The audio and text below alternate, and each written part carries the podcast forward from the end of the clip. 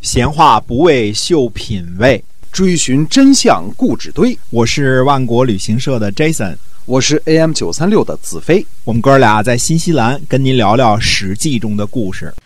各位亲爱的听友们，大家好！您现在收听的呢是周一到周五为您更新的《史记》中的故事，跟您聊聊那个年代所发生的那些个历史上的事件。我们今天继续书接上文。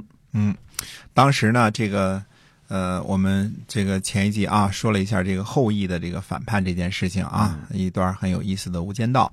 那么当时鲁国的这个厉家大夫啊，手下有三个城邑，已经发展到了相当大的规模了。承载呢，本来是驻守城邑的官官员，嗯、是家臣，比如说这个费邑的公山不牛和这个后邑的侯范，对吧哎？都是家臣。但是这些家臣呢，可以依靠着坚固的城国，随时呢可以举起叛旗反叛宗主，嗯，或者是呢带着城池一起投靠其他的国家。我们以前讲过这种以地来叛的事情啊。嗯那么这种伟大不掉的事情呢，在东周时期是从上而下发生的。诸侯呢不在乎天子，嗯，对吧？呃，大夫呢不把国君放在眼里，家臣呢可以拥兵自重，背叛宗主，这一级一级的不服从，这就是所谓的礼崩乐坏的现实啊。这个没有大没有小了，不君君臣臣了。嗯这也是为什么后来的时候呢，孔夫子要挥三都的这个原因，因为鲁国的三个大的都邑，呃，季氏的废邑、舒氏的后裔和孟氏的成邑，都已经成了当政大夫三桓的这个隐患了，甚至成了国家的隐患了。对，呃，如果没有三卿的同意呢，三都啊都是属于三桓的私有财产。只凭着鲁定公和孔夫子是不可能拆除的。但是徽三都呢，大家一本基本上都把这个事情呢归功于这个孔夫子。对嗯，这个这个事情呢，得把这个背后的真实情况说清楚啊。叔孙武叔呢到齐国聘问，答谢呢归还后裔。齐景公呢设享礼招待他。齐景公说呀，说。叔孙先生啊，如果后羿落在其他诸侯的这个手里，寡人哪里会知道呢？嗯，正好呢落在齐国手里，所以呢可以替贵国国君呐忧虑一下。嗯，其实齐景公呢是卖个顺水人情啊。虽然说这个侯范准备把后羿交给齐国啊，用于呃交换另外的封地，但是呢，呃根本没来得及实实现呢，就被这个。四赤啊，设计给轰跑了，对吧？那么齐国的有司呢，这个来接收的这个有司来视察，这个视察都没来得及呢，对吧？所谓归还呢，呃，归还之说啊，只不过是齐景公自己往脸上贴金而已了，对吧？他就没一直没染指到后羿。叔孙武叔呢就回答说：说这可不是寡君所盼望的。所以侍奉国君呢，就是为了封疆社稷，不敢以家臣叛乱的这个事情呢，麻烦国君您的执事大臣。呃，意思是说呢，在后羿叛乱这件事上，你齐景公恐怕也不是清白的吧，对吧？嗯，叔孙武叔呢就接着说，他说不好的臣子啊，呃，为天下所厌恶，您难道认为这个事情就是对寡君的恩赐吗？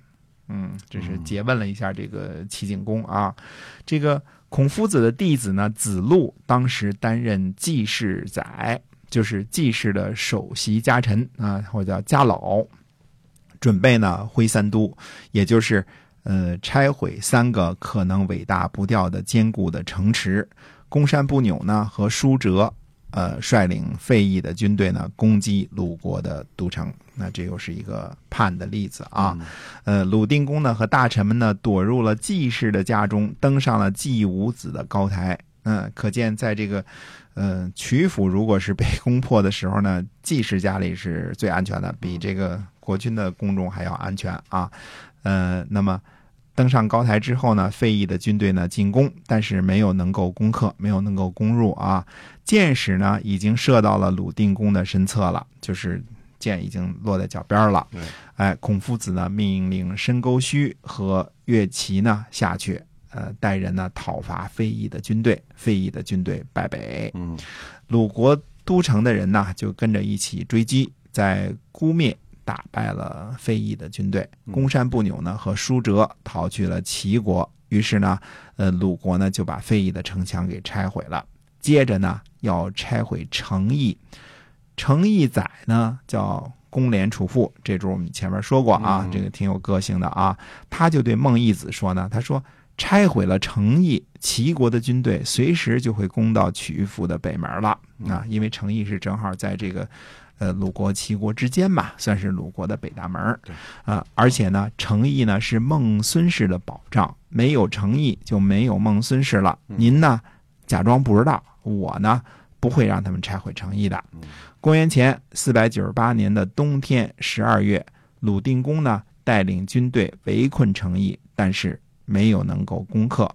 那么史书上呢没有提后羿的事儿，估计是成功拆毁了。嗯，这个等于挥三都呢，就是就是挥就是毁的意思啊。嗯呃，挥三都的这个这件事情呢，就可能拆了俩，诚意呢没有办法拆除了。那么可能诸位可能会有两个问题啊。第一个问题是说，这个自己国家坚固的诚意啊，这个而且像后羿啊和这个什么都是靠着齐国那边的，怎么就给拆除了呢？嗯难道不怕齐国人来这个进犯吗？对吧？这个第二点呢，要问一下，说这个刚才讲的是公元前五百年的故事，怎么一下跳到四百九十八年了？嗯难道公元前四百九十九年无事可记吗？嗯嗯，其实这个我们慢慢回答这两个问题啊。这个下次呢，我们先回答第二个问题。呃，公元前四百九十九年的纪乙年，主要是要讲宋国的一件事儿。紧接着呢，我们就回答前面一个问题。呃，为什么这个鲁国会对这个齐国不设防的这种态度嗯啊？那么有时间呢，下回再跟大家接着说。好啊，我们今儿啊就先跟您 聊到这儿了。那感谢您的收听，我们在下期节目中再会。再会。